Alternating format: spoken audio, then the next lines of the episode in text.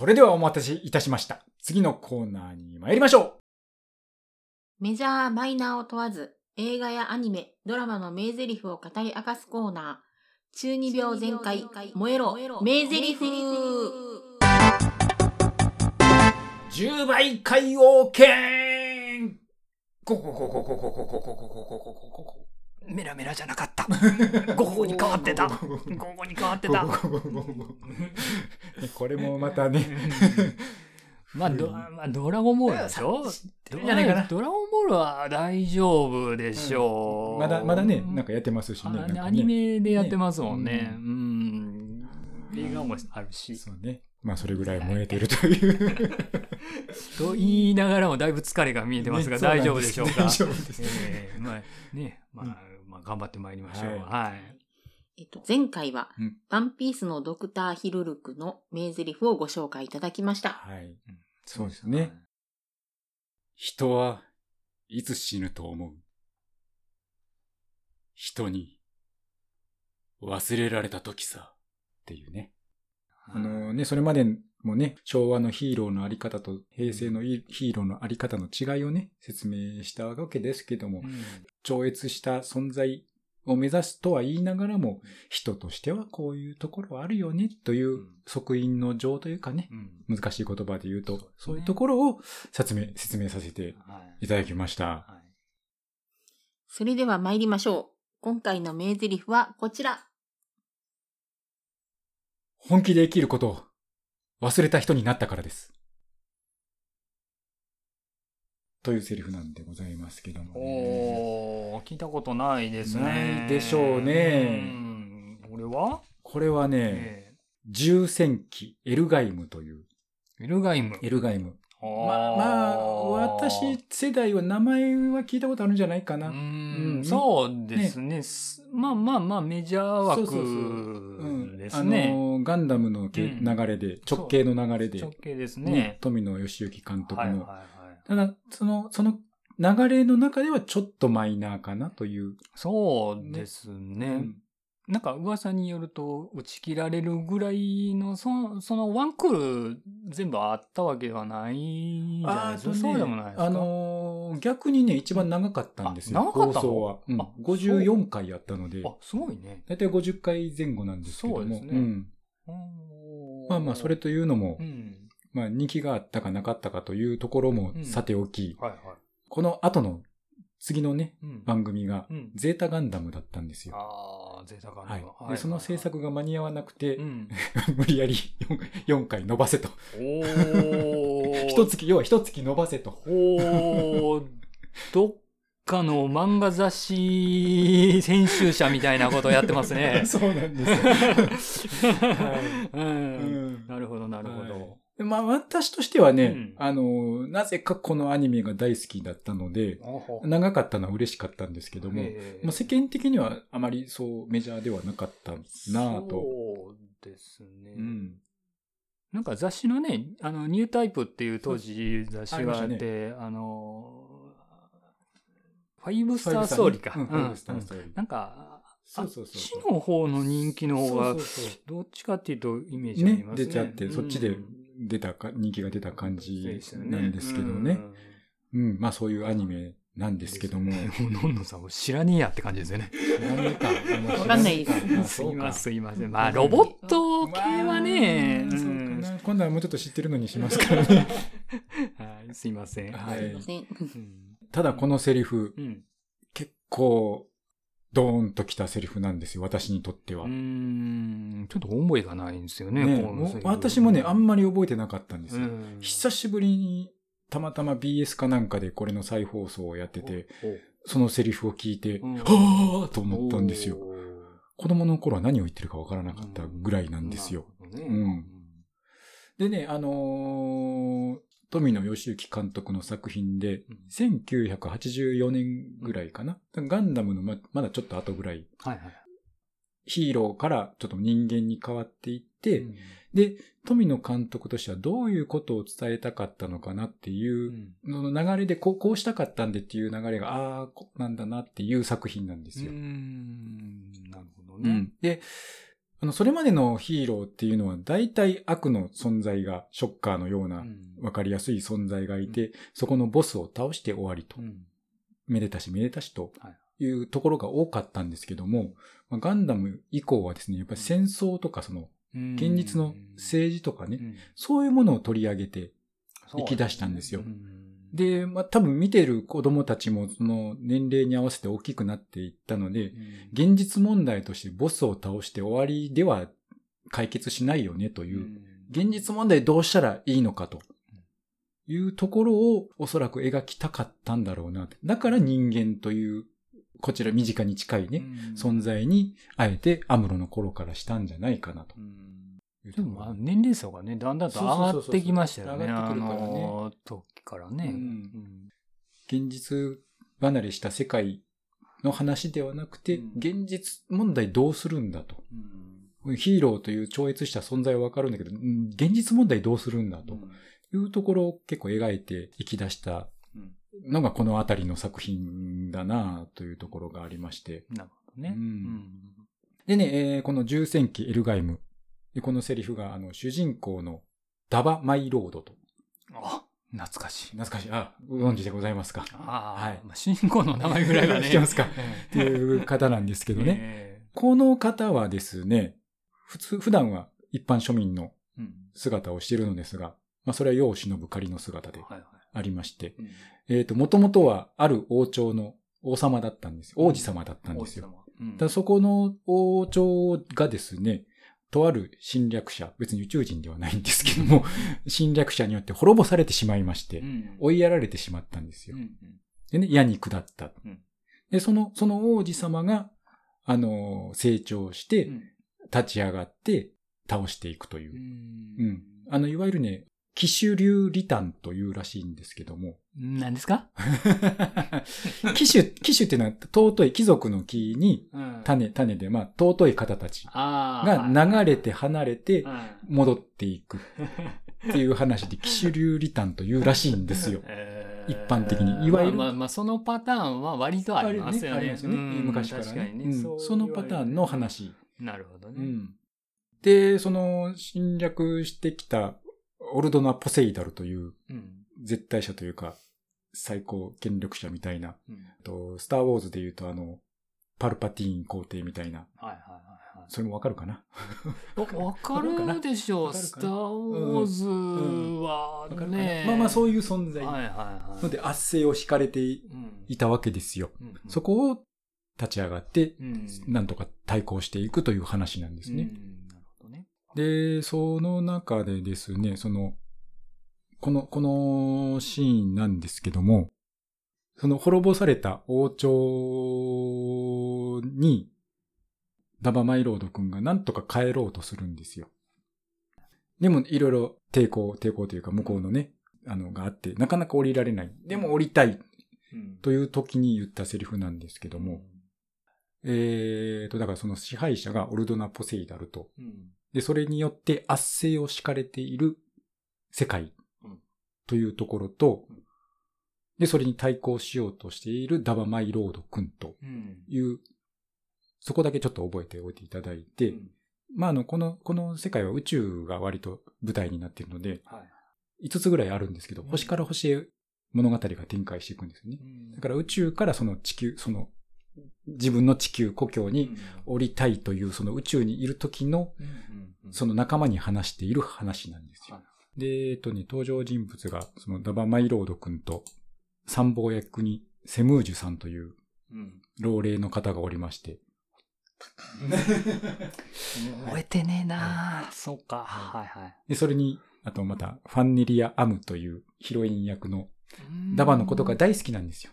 大好きな女の子がいるんですよ。うん、なんか女の子はおった。うんうんと、ミラウ・キャオというね、ダバの昔からの友人で一緒に田舎から星雲の志を抱いて出てきたお友達がいるんですよ。うん。ううんん。うん。そうやったかな？はい。その、その5人、5人 ?5 人 ?4 人 ?4 人か。4人で話をしているという宇宙船のブリッジではい。話をしているというところをちょっと想像していただいて、で、あ、で、その、その世界のことをね、あの、ペンタゴナワールドと言ってるんですよ。その中でね。はいペンタゴナという名前も出てきますので、ペンタゴナっていうのは世界という意味と思って捉えてください。じゃあ、お願いします。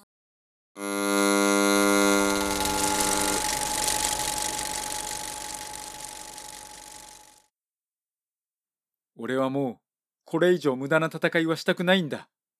利用できるものは、とことん利用してでも、打倒ポセイダルの旗を掲げたいんです。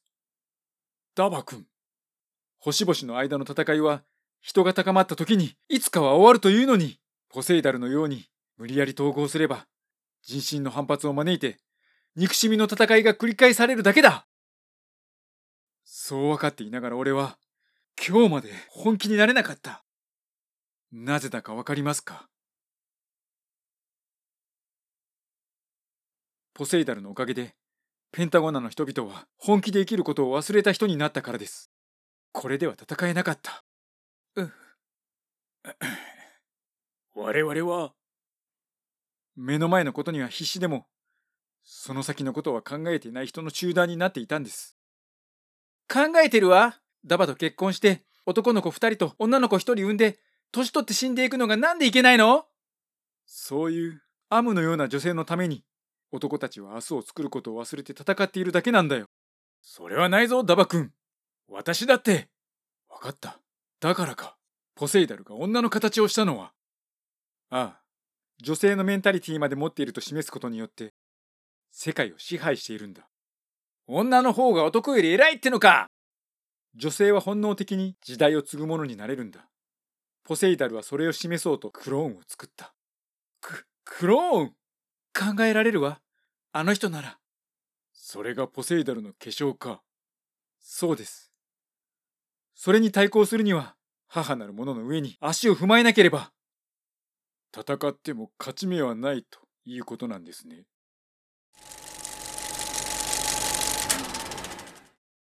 というセリフでございます。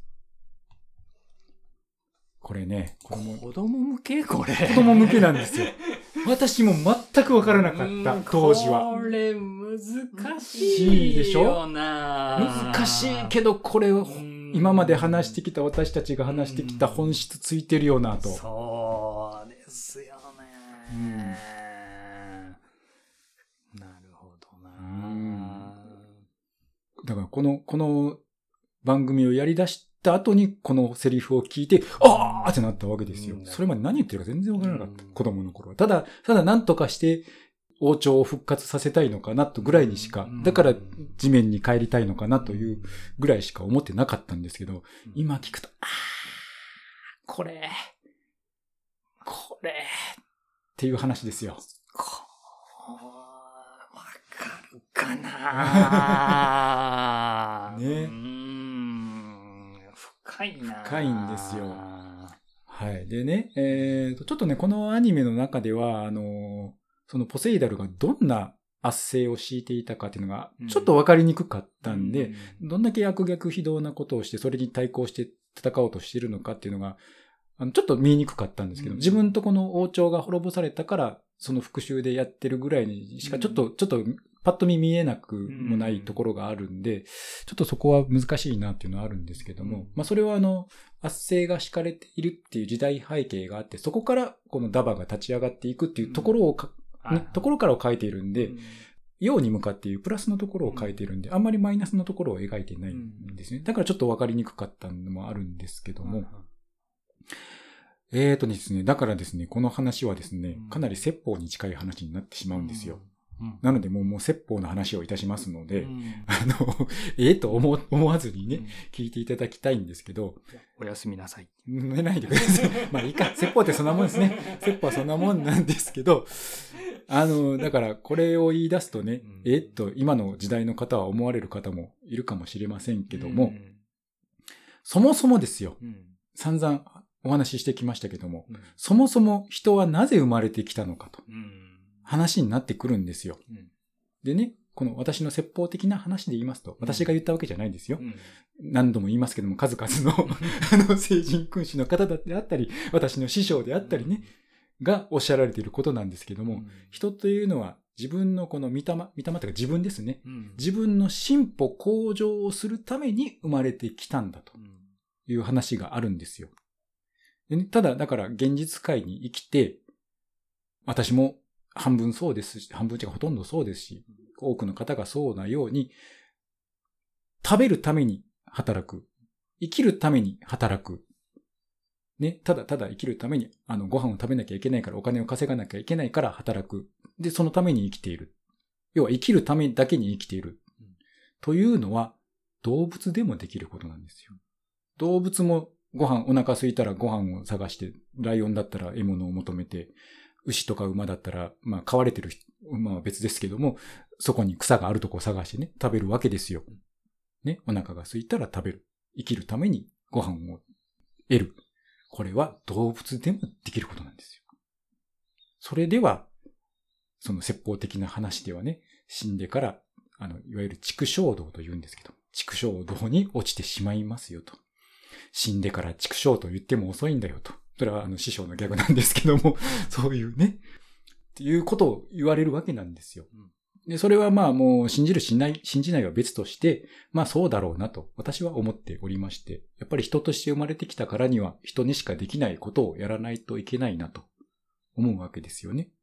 今それは何かというと、まあまあ、平たく言うとあの文化性だとか芸術性だとか学問とかね、信仰とか知性と教を磨いていく、その先にいろいろ人にしかできない見見た目の進歩向上というものがあるんだよというところなんですけども、さっきも話しましたように、今の世の中、もう私もそうでしたし、今でもそうですけども、何のために働いてるの？のんのんさん。普通の人だったらお金稼ぐためもうそうですよ。もうそうですよ。もうそうですよ。もうそうですよ。そうですよ。確かにそうですし、そう、そういう現実はありますよ。でも、その中で、その、御霊の、人が生まれてきた理由はなんていう説法的な話を聞いた後に、この、本気で生きることを忘れた人になったからです。目先のことには必死でもその先のことは考えていない人の集団になっていたんですなんてことを言われると、あーと思いませんか？で、確かにあの、この中でアム、アムちゃんが言ってるように、結婚して子供を産んで年取って幸せに死んでいくのが何が悪いの？確かに、確かにそれも未来といえば未来なんですけども、ここで言う未来というのはそういうことではないんですよと。世の中のこの、ななんていうかな？なんていうかな？ちょっと難しいけどもね。伊庭さんわかりますよね？だけど、すいうように、あの、わ私もそうですし、もう世間のね、旦那さん、まあ、ね、昔は旦那さんで、今はもう女性も働いてますけども、昔の旦那さんなんかもそういう家族を守るためにとか、そういう奥さんとかね、のために、一生懸命明日を作ることを忘れて、働いていたわけですよ。働かされていたと言ってもいいのかな？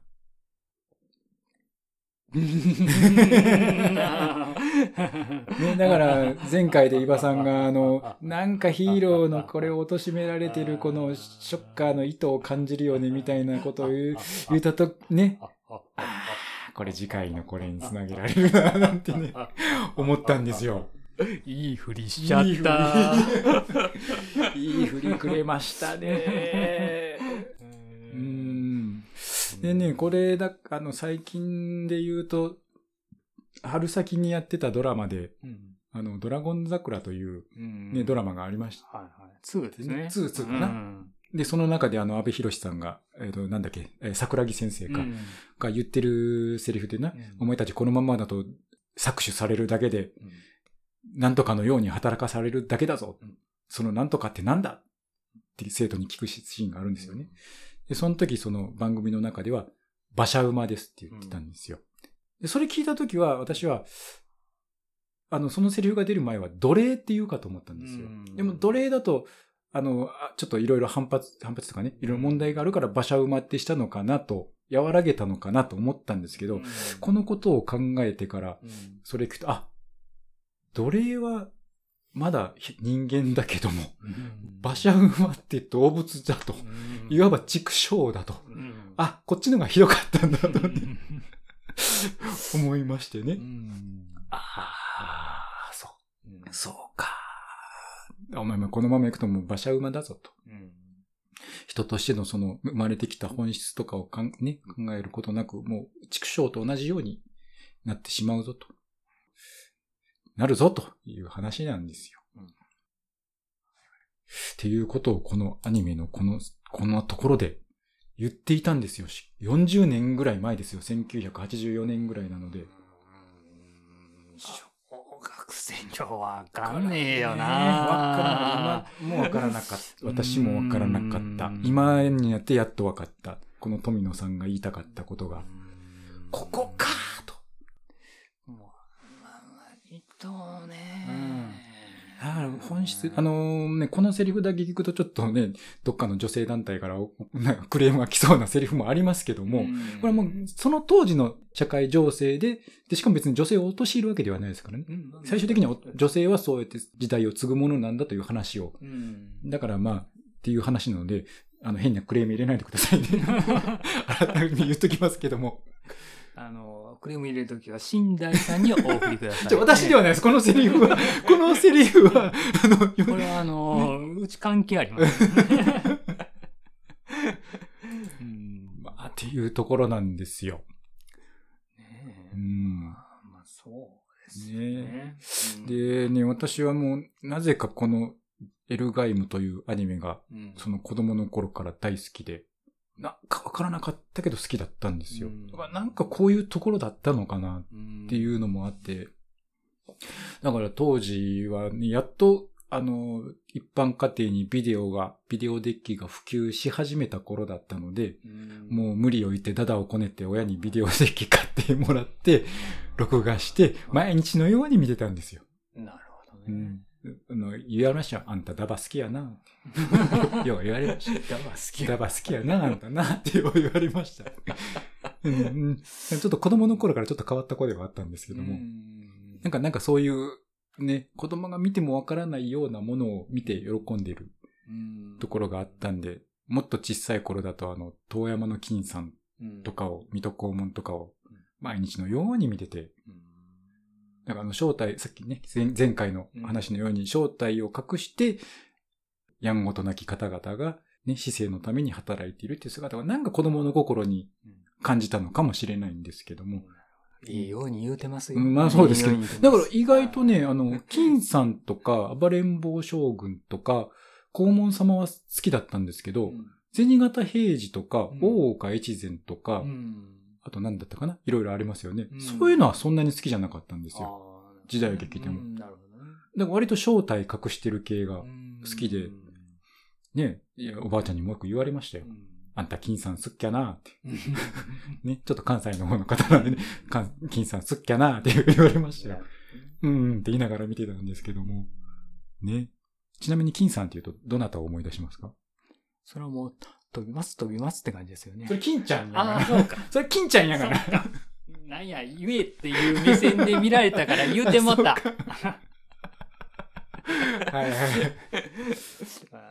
もうそれも分からん人多いやろな。かな？もうわからんかな？もう今分からんやろな。悲しいな。ね、悲しいけど、まあまあ、ねわかる人は分かっていただければいいと思うんですけど、えまあそういうセリフなわけでですーね、この、ふどうするべえやと。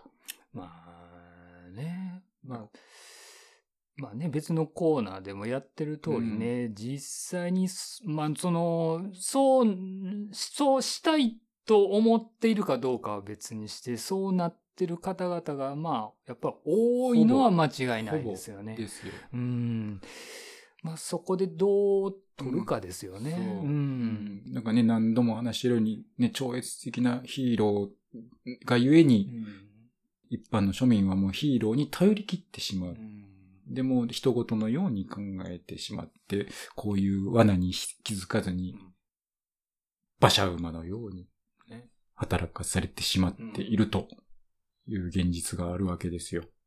こういうのはね、やっぱりその馬車馬になっている中で、まあ、ある意味、樽を知るっていうことわざもあるけれども、それがなんか当たり前で、これで、まあ、これはこれで幸せなんだと。うん。で、そこでもう落ち着いてしまうというのが、その、うんおっしゃってたその進歩とかうん。発点とか向上の部分が完全にこう、なくなって欠落してしまってる状態で、まあ、ええか、うん。でなる、うん。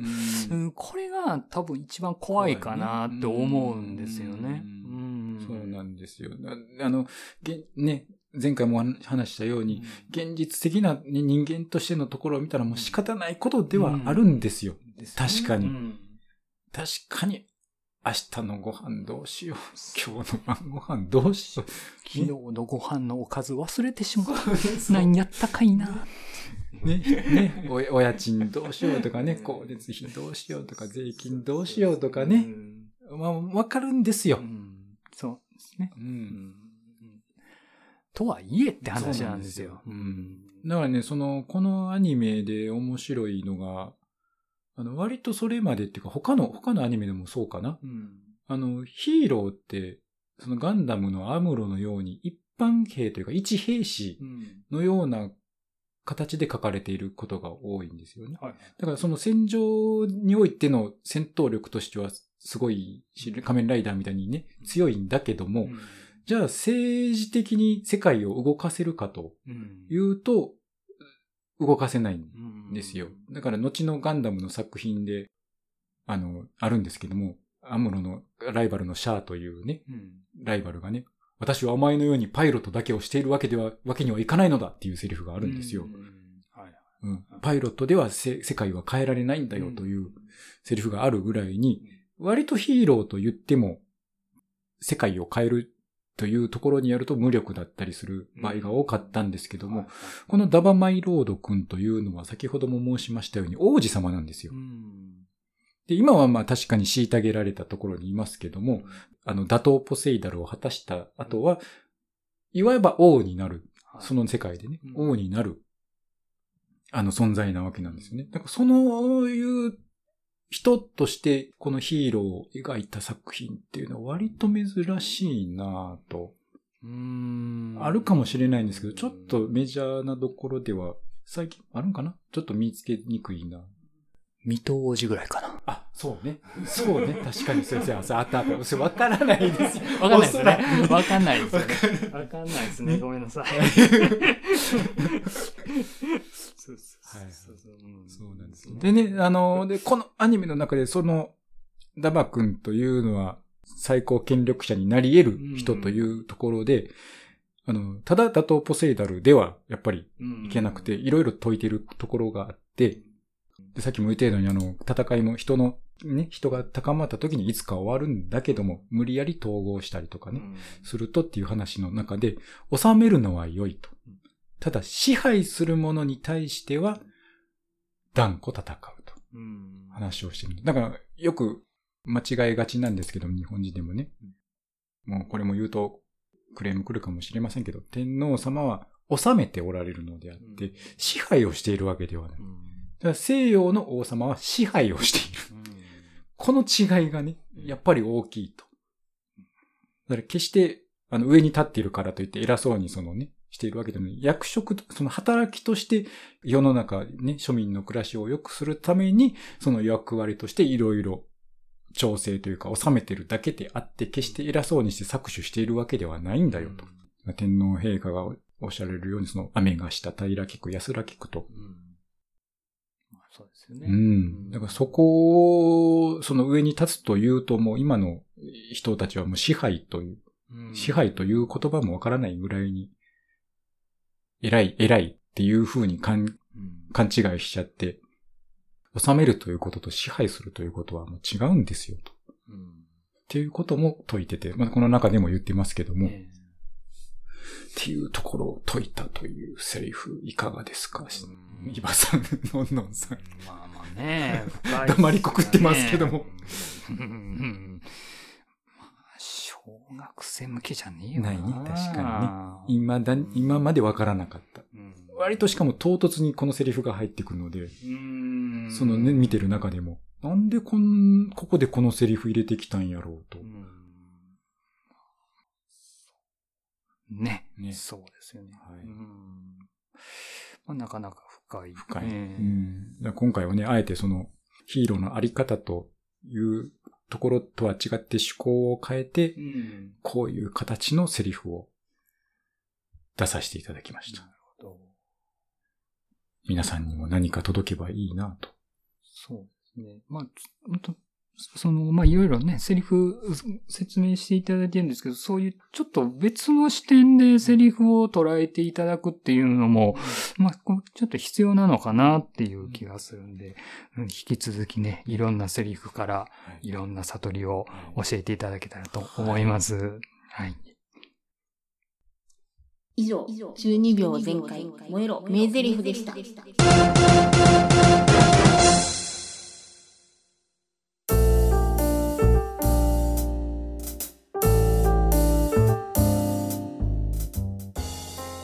回もご視聴いただきましてありがとうございました。あありがとうございました。ああね、毎回毎回ね、うん。カラータイマーがね、ピコン、ピピココンン、ピコン。あの、非常エネルギーに切り替えないと 動けない状況になるんですけどもね。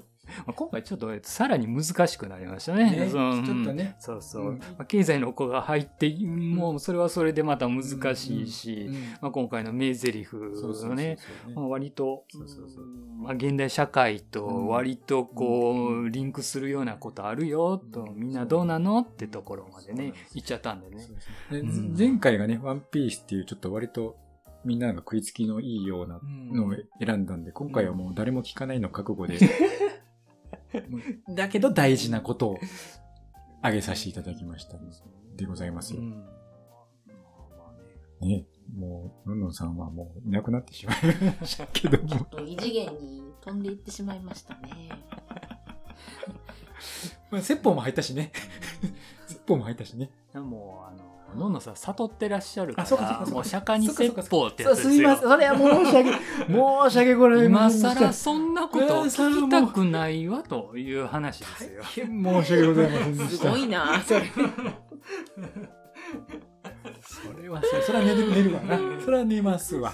今更聞いたとて。何当たり前のこと言ってんのって話ですからね。申し訳ございません。そんな、怖いわ。今度、のんのんさんに説法してもらおうかな。ね そうですね。ええ、ということでね、ね、どうでした？だから異次元行ってた。もう、もう触れてくれるなと。異次元行ってた。ー先に行きなさい。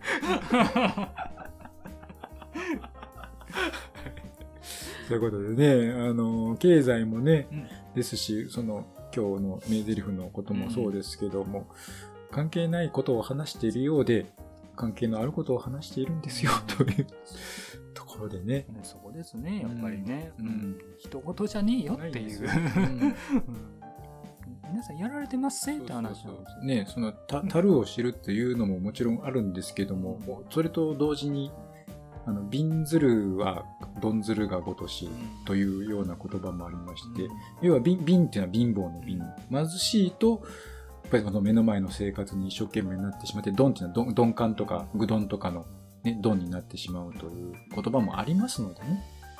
豊かすぎるのが、っていうのもありますけど、貧乏すぎるのもやっぱりね、っていうのもありますので、やっぱりみんなの幸せと言いますかね。ところを、どうしましょうかね。おおおおおお大きな命題いきなり振りよったな、これ。今日、びっくりしたわ。名台詞のテーマが大きかったんで、まあまあね、まあまあまあ、あのまず、まあ皆さんに気がついていただいてね、ううんそこから次の一歩へ、これからね、進んでいただきたいなと。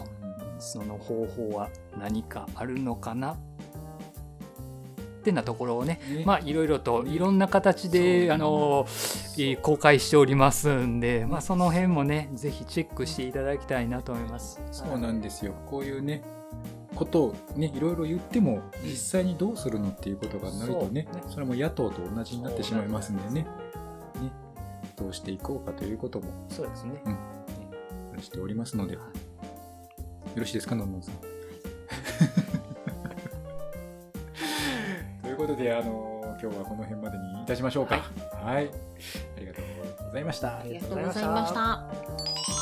最後にお願いがございますこの番組ではテーマに沿って様々な角度からアプローチを行い、あらゆる可能性について提言することを目的としております。決して反社会的な思想を広めることを目的としておりません。この点ご理解をいただいた上で、これからもご視聴いただきますようよろしくお願いいたします。それではまた次回のレディオトーク知的好奇心ライブでお目にかかります。お相手は寝台とのんのんと岩でお送りいたしました。それでは皆さんごきげんよう。レディオトーク知的好奇心ライブ。この番組は一般社団法人ミブシンマルスの提供でお送りいたしました。